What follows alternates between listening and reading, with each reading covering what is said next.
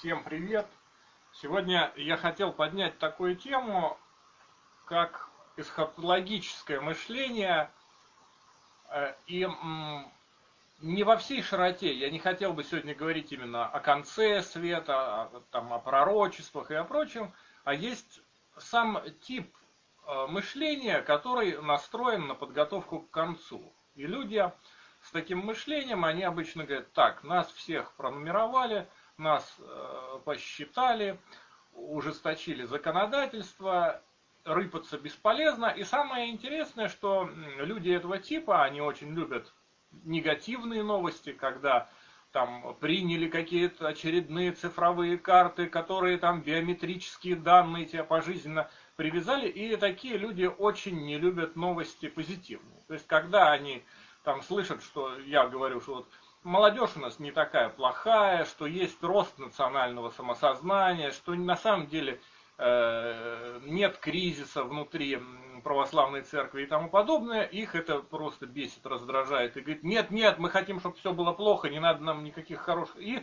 прям видишь, когда они э, так понуро расстраиваются. То есть вот когда они слышат хорошие новости, их это очень печалит. Потому что есть настрой, так, все, нас пронумеровали, царство антихриста, все будет плохо, и это их зона комфортности, в которой они получают даже определенные удовольствия. Вот э, что можешь сказать насчет самого такого типа мышления, есть ли точки преодоления, и еще один момент, есть ли точки выхода из этого, потому что зачастую люди, которые настроены на негатив, они уже ничего не хотят менять, кроме принятия грядущего конца. То есть принятие грядущего конца кажется неким выходом, и не надо ничего усложнять какой-то там активностью или ее имитацией. Это на самом деле очень традиционная штука. Я просто сейчас в последнее время перечитал книги Мирча Илиада, который пишет о традиционном мышлении, архаичном, так сказать, мышлении. Вот он говорит о том, что вот это миф о вечном возвращении, что у традиционного человека есть ностальгия по истокам. И вообще-то само восприятие истории не очень позитивное. История это есть результат разрушения некого изначального единства, которое было прекрасно. То есть это мы, наш мир, в котором мы живем, это есть некий обломок целостности и нарушение. Ну, вот в христианстве известно, был райский сад, из него изгнали первопредков, потому что было какое-то нарушение. И на, на самом деле он без восторга, архаичный человек, относился вот к этой нашей жизни – к необходимости вот рожать, работать. Он мог это выносить только благодаря тому, что он к этим истокам обращался через цикличные ритуалы, когда он как бы соприкасался с этим временем. А на самом деле он считал, что время, эта история, в которой мы живем, результат некого нарушения. Но выхода было два. Во-первых, это соприкасаться в ритуалах. Во-вторых, пойти, попробовать найти земной рай. Он там опишет об одном перуанском, по-моему, этнологе, который рассказывал о племе, который столетиями, где-то четыре столетия жило, в поисках, они блуждали в поисках земного рая, потому что им эта действительность опостылила, она была для них невыносимое состояние. А второе, это ожидать, когда этот цикл наконец закончится и наступит этот конец. Потому что конец это, конец это всей ерунды, которая тут творится, и поэтому там связывается с этим, с волей концом, большая, великая надежда. Но вот эта воля к концу, она в свое время в истории была перевоплощена в веру в прогресс. Есть интересная книжка у Бицили про средневековье. Я забыл, как-то аспекты средневековья как-то там называется. Я сейчас не вспомню. Он интересно говорит, вот если искать истоки прогрессистского схилиазма, откуда она пошли. Он пишет, что в средневековье мышление как бы расчленилось на две части нахилястов и схотол, схотол, схотологов, которые те, которые были одержимы именно концом света эсхатологии, и те, кто верили в тысячелетнее царство Христово. Э, у тех жила надежда на хорошее будущее, из которой потом вот э, э, Иохима Флорусского и родилась идея вот этого о трех веках. Веки отца, ну просто веки сына и веки Святого Духа, который грядет. Так вот, Самое интересное, что хилиасты, с верой позитивной, родилось в монашеской среде. Она родилась из практики. Эта позитивная вера родилась из того, что люди занимались э, в своей духовной практике конкретным переустройством своей как бы, физической и духовной природы. И они в этом увидели, что там есть позитивная динамика. Из этого они построили представление. Выйти из, как бы, из, из этого эсхатологии можно только как бы через другое представление, через хилиазм. То есть э, есть люди некие как бы середины, теплые. Их вот это пребывание в этом безвремени, она, тем более, вот, вне, вот знаешь, чем интересна вот наша обыденная жизнь? То, что мы все знаем, что смертны, но она нам внушает некое состояние вечности. Мы вот живем здесь, ходим на работу, и создается впечатление, что это будет тянуться вечно, всегда. Потому что идея вот этой прерывистости, потому что кроме исторического конца нас ожидает личный конец. А этот личный конец, он, если вот восприятие, почему священники, ой, даже про Солнце Сергея бытует это пометование о смерти, почему он так важно. Потому что перед лицом конца, глядя в глаза концу этому своему, ты можешь по-другому переформатировать свою жизнь. Но вот это обыденное состояние наше, вот особенно среднего человека, именно в нашу эпоху, когда все решено, оно погружается в такую безвременную якобы вечность такой. И там вот нету воли к концу. Поэтому люди, которые ожидают конца, они в чем-то выше на голову этого среднего человека, который вообще расползся, и он живет в таком безвремени, и для него всегда это прерывистость встречи с концом, это такая неожиданность. Он, опа, как же так это, как же, вот, вот, вот собирался в следующем году на море поехать, там, что-то купить машину, а тут раз и в гроб ты скоро сыграешь. И а, э, они не понимают, что это э, жизнь вообще-то временное событие, а все трудности носят приходящий временный характер с этого. Поэтому я э, на тот вопрос отвечаю, как можно выйти из этого, если в позитив из только через веру из эсхатологии можно выйти в хилиазм. Но это спор еще тех понятий, которые как бы глядят выше обыденности. А есть состояние вот этой серой середины, в которой вообще не видит ни того, ни другого. Ну вот смотри, если это перевести на светский язык с традиционалистского, у нас было идеальное социально справедливое государство СССР, но так как в него э, вторглись агенты контринициации, вот, и было давление инфернальных сил, эта замечательная империя рухнула. Как э, возникнуть идеи коммунизма на руинах э, Красной империи? Ну, во-первых... Это перевод, это модель. Это ну, нет, применимо я, я, к любому другому. Во-первых, да. я совок, да, я uh-huh. советский человек, мы много там спорили на эту тему, но я не считаю, что СССР был идеальным, во-первых. Если бы он был бы идеальным, он бы сейчас бы уже как бы был бы, была бы одна Советская империя на всем земном шаре, они бы утыхались бы мы в этом говнище, вот этом, который мы сейчас в этом плане. Во-вторых, это был попытка рывка вырваться вот из этой стороны. Ну да, смотри, я, чтобы не уходить в политику, говорю, где найти силы на новый рывок? И э, в данном случае это не важно. То есть мы можем говорить там о левой идее, да, о православии, о национальной идее, но вот, э, вот это состояние общего отчаяния, которое, в которое погрузились былые активисты почти всех течений, оно сейчас очевидно и очень чувствительно. И где обрести вот именно силы на этот новый рывок, да, где обрести э, веру в необходимость э, каких-то преобразований или сопротивления – если есть вот такая подавленность общая, и сказать, да ладно, пусть оно лучше всего кончится, как бы, вот ждем Рагнарёк, как бы, и выступаем просто за одну из сторон, и все. Ну, э, да, ну мы вопрос говорим о, о неком активизме, потому что, в принципе, ожидание конца есть не, нечто пассивное, это фатальное, не от нас зависимое. Для того, чтобы человек действовал, он должен нащупать некую почву себе под ногами. А мы живем в такую эпоху гибели богов. Ну, э, как бы настолько уж не оригинально, потому что Ницше уже сколько там, больше века назад это произнес, что боги умерли.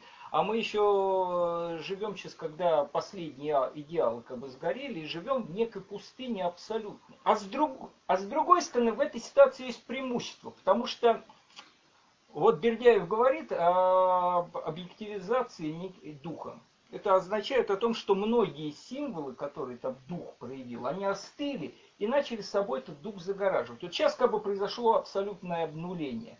Как бы жесткий диск стерт, и мы в некой пустоте прозябаем.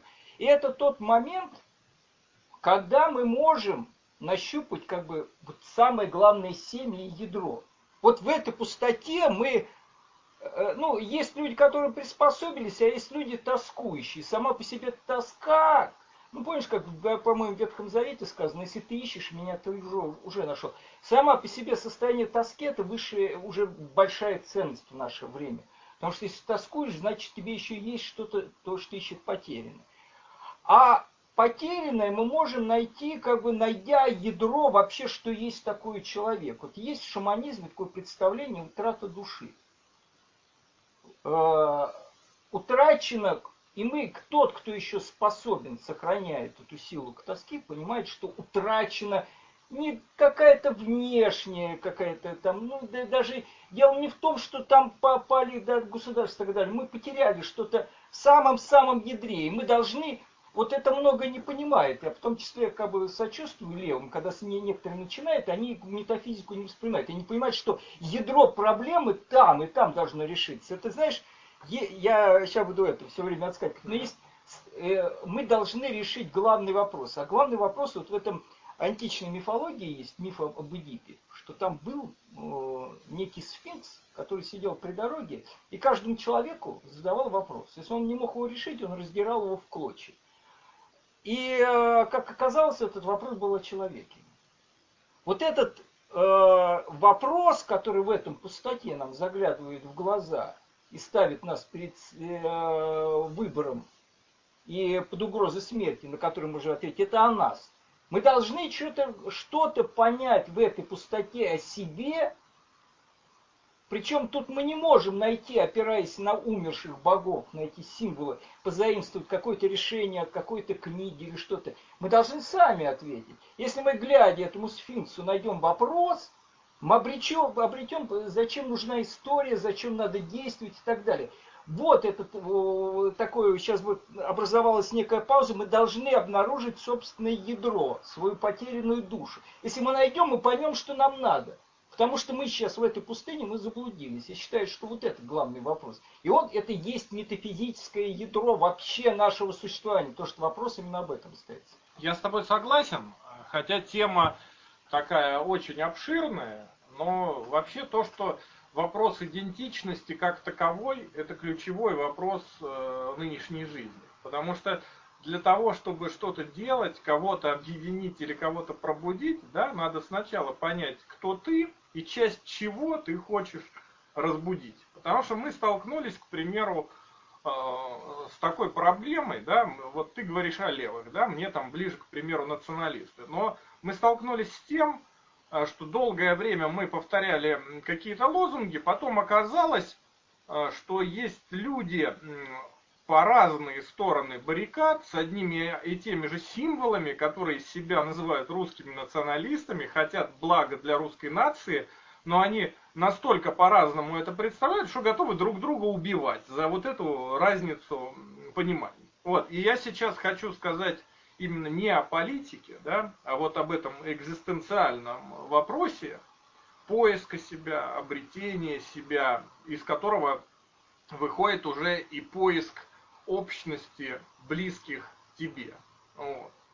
Поэтому, не решив этот вопрос, да, нельзя же так, подходишь, это есть очень хороший анекдот на этот счет, да, там самоубийца прыгает с крыши, а, к нему подходит там другой, говорит, брат, ну не прыгай, ты же христианин, он говорит, да, он говорит, а ты протестант или католик? Ну, он говорит, протестант, он видишь, говорит, как чудесно, и я протестант, говорит, и, и ты, говорит, а ты там пятидесятник или баптист? Он говорит, баптист. Он говорит, а ты учение Йозефа Смита признаешь? Он говорит, нет. Он говорит, умри, проклятый еретик. Вот, так, так, так, так же и вот в нашей среде то же самое. Там, то есть ты когда-то, вот, националист, да, язычник, язычник, там, за Одина или за Перуна, за Перуна, там, а когда там э, летнее солнцестояние, там, 21 или 22 числа, там, ну, и тому Понятно. подобное. Вот, это я говорю, опять же, как модель. Вот. И поэтому сами некоторые думают, что из этого можно выйти если сформулировать максимально жесткий какой-то манифест, там по полочкам описать, и вот кто принимает, тот наш, кто не принимает, тот не наш. На самом деле, я хочу сказать, это все херня, эти все манифесты, все эти манифесты надо наоборот сжечь и никогда их больше не писать. А, потому что они кроме уныния и тоски не вызывают абсолютно ничего. То есть я сейчас наталкиваюсь на ряд там, традиционалистских, националистических пабликов, а, с содержимым которого я на 88% согласен, но я не хочу это ни читать, ни поддерживать, ни репостить, потому что это все уныло, безжизненно и неинтересно. Я э, вот насчет чего. Дело в том, что у нас перед нами стоит некая духовная проблема на самом деле. Это очень трудно говорить, и когда вот особенно левые, которые близки мне политически, этим грешат. Они считают, что все проблемы решаются в поле рационализации, uh-huh. рационального. То есть вот тут какие-то рациональные схемы, мы регулируем экономику и так далее. Они не понимают, что отчасти проблема в СССР там в позднем, особенно когда это стало затухать, создавалась а из-за некой такой духовной скуки. Вот этот, этот застой, он был, конечно, там много позитив, я сторонник СССР, но там создалась такая атмосфера такой скуки, а это было духовное состояние, из которого родился последний крах. Рационализацию не решает. Если мы посмотрим большие переломы в истории, мы увидим такую вещь, я тоже пытался об этом говорить, что я говорю, новые революционные движения будут рождаться поэтами там, художниками, что это. Ну, ему показалось это смешно. С это. На самом деле, впереди революционных движений оформлялось в художественных лабораториях. Что такое художник? Он работает на грани духовного, символического, и он те идеи, которые будут воплощаться в политику потом, он оформляет их, проводя через душу э, свою. А вообще художник, он такой проводник всегда. Я тебя понял. Я более и, того... Сейчас, сейчас, я, я, я просто хочу сказать, ну, мы известный угу. пример 20 века, что такие две, вот э, что большевизм, что итальянский фашизм, он э, был, вдохновлен сначала в искусстве футуризма. Маринетти сначала в 909 что году этот манифест издал. Это повлияло на русских э, на, в России. На Маяковского, да. Маяковского. Они потом бояли это эстетически. А и это нашло политическое отражение. Поэтому тут Э, ядро решения проблемы, оно должно быть понято осознанно, эстетически пережито, должна быть понята как духовная проблема, а пока душа мертва, э, одними рациональными лозунгами, они просто скользят и ничем не цепляются. Вот смотри, тут э, я хочу что сказать, да, что как раз, да, рациональное, оно может утащить или в скуку, или в раскол, но если мы э, видим что-то жизнеспособное, да, вот, то есть был какой-то огонек в русском марше там с 2005 по 2011 год, и это было именно не в каких-то э, политических программах, а что горел именно духовный огонь в тех людях, кто на это выходил, и вот это единство мы чувствовали. Потом, потом, оно, потом мы его или не удержали, или увели не туда, или или пошли не с теми. Вот, э, это вопрос уже десятый. Так вот, я что хотел сказать. Вот когда ты говоришь об, вот, о футуризме, о некотором художественно-духовном движении, мне вообще все больше и больше наше время напоминает вот параллели с Серебряным веком. И вот это у Эткинда книга, да, «Хлыст», когда э, тоже скучающие поэты очень разного направления – хотели провести там родение, кровопускание, кружение, что угодно, но зачастую именно иррациональное, что могло бы дать новый импульс, который из вот этой скуки их бы мог э, вывести. Так что... что? Э, дело в том, что э, насчет коллективности марша. На марше мы под политическими лозунгами все там как бы шли и ощущали некое чувство плеча. Дело в том, что вот эта синергия. Да? Э, дело в том, что когда происходит умножение людей, происходит не просто сплюсование, а переход в новое качество. Синергетический эффект, по-моему, называется. И когда ты оказываешься, ну это известный пример, если ты смотришь кино, сидя перед телевизором, ты никогда не ощутишь того, вот это я особенно когда в советские времена ты сидишь в зале и смотришь кино, и там есть ощущение этой коллективности, коллективного восприятия, там получается нечто другое. То, что можно на языке метафизики назвать дионосийством. общности. Ты начинаешь соприкасаться к тому, что э, через эту общность на тебя действует. У нас, опять же, в рамках вот этих умерших э, рациональных схем есть представление, что надо людей через рациональные лозунги собрать в массу, шить, и тогда масса осознает эти действия и начнет действовать. На самом деле сначала должна появиться коллективность. И она не, совсем не обязательно должна собираться на основе рациональности. Э, надо себя вопросить, а что тебя может заставить пойти куда-то в толпу вот, с другими людьми?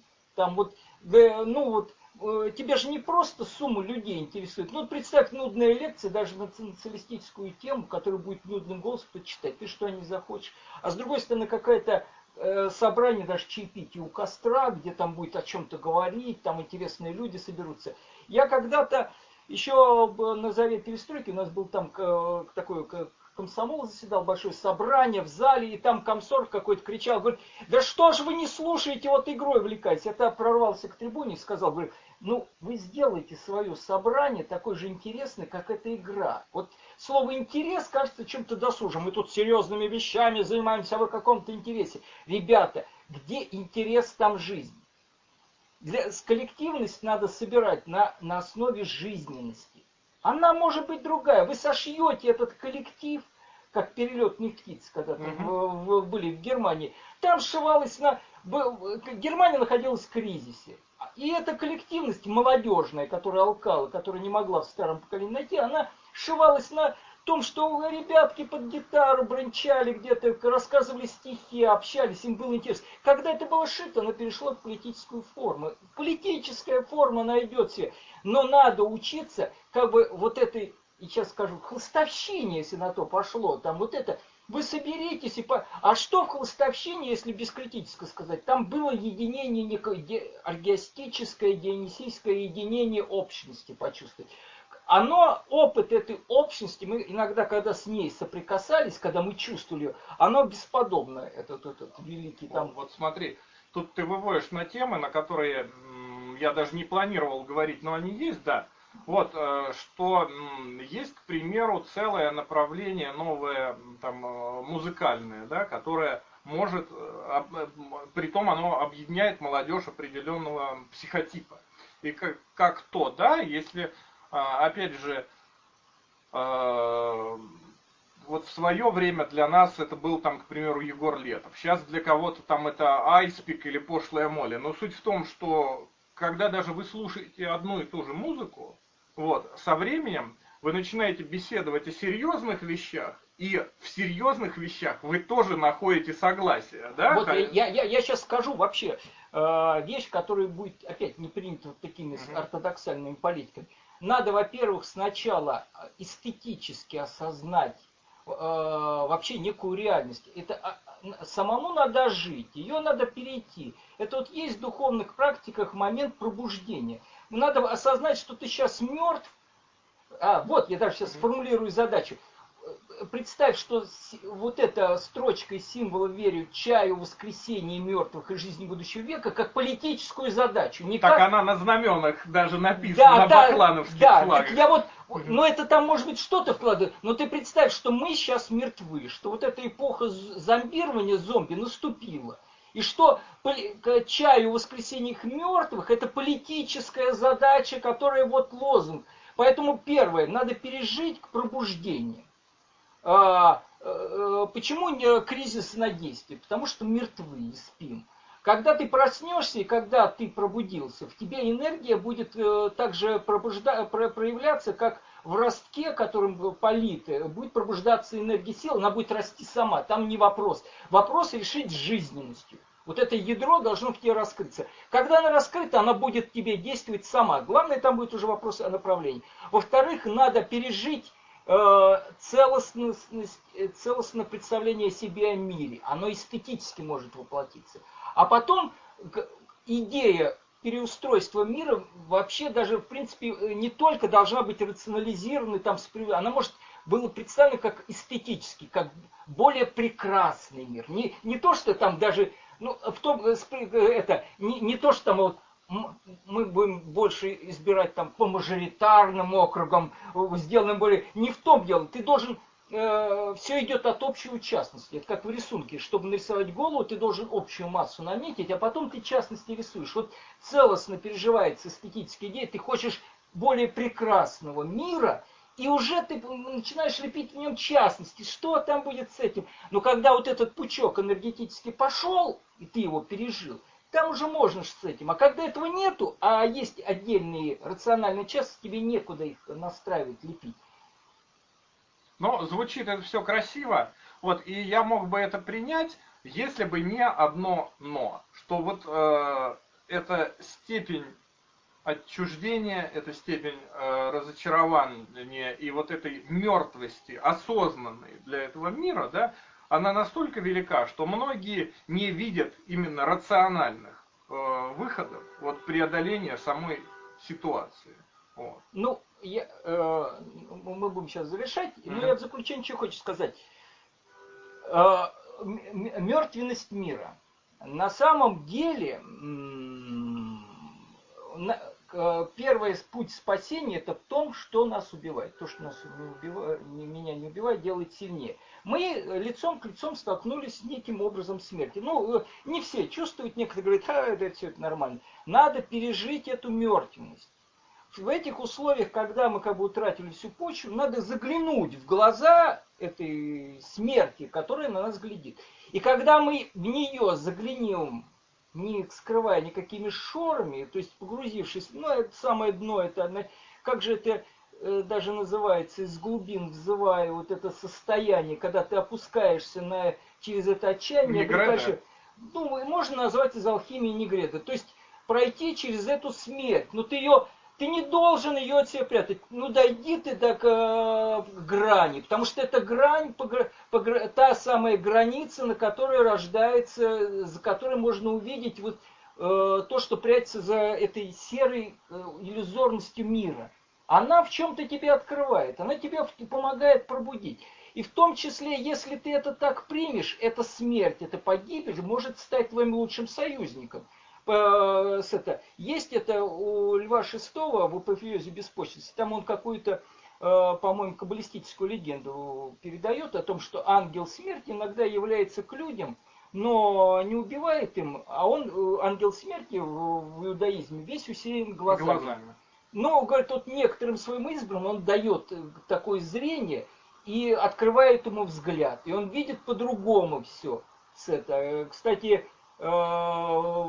есть нечто похожий момент, бог э, смерти Яма в, в, в индуизме говорит нечто похожее. Говорит, э, многие ловятся этой серой повседневностью жизни и попадают в силки смерти. Только мудрые видят. Вот этот момент отчаяния, можно воспринять, если ты от него не прячешься, как момент для пробуждения. Если ты принимаешь это отчаяние, проходишь сквозь него. Это, конечно, сильное испытание, очень похоже то испытание, которое как бы якобы человек после смерти проходит. Это типа, некий страж ворот, либо этот э, мозг, который острый, как бритва. Это цена нашей жизни и пробуждения. Мы должны заглянуть в отчаяние и пройти по этому. Ну, пожалуй, на этом все.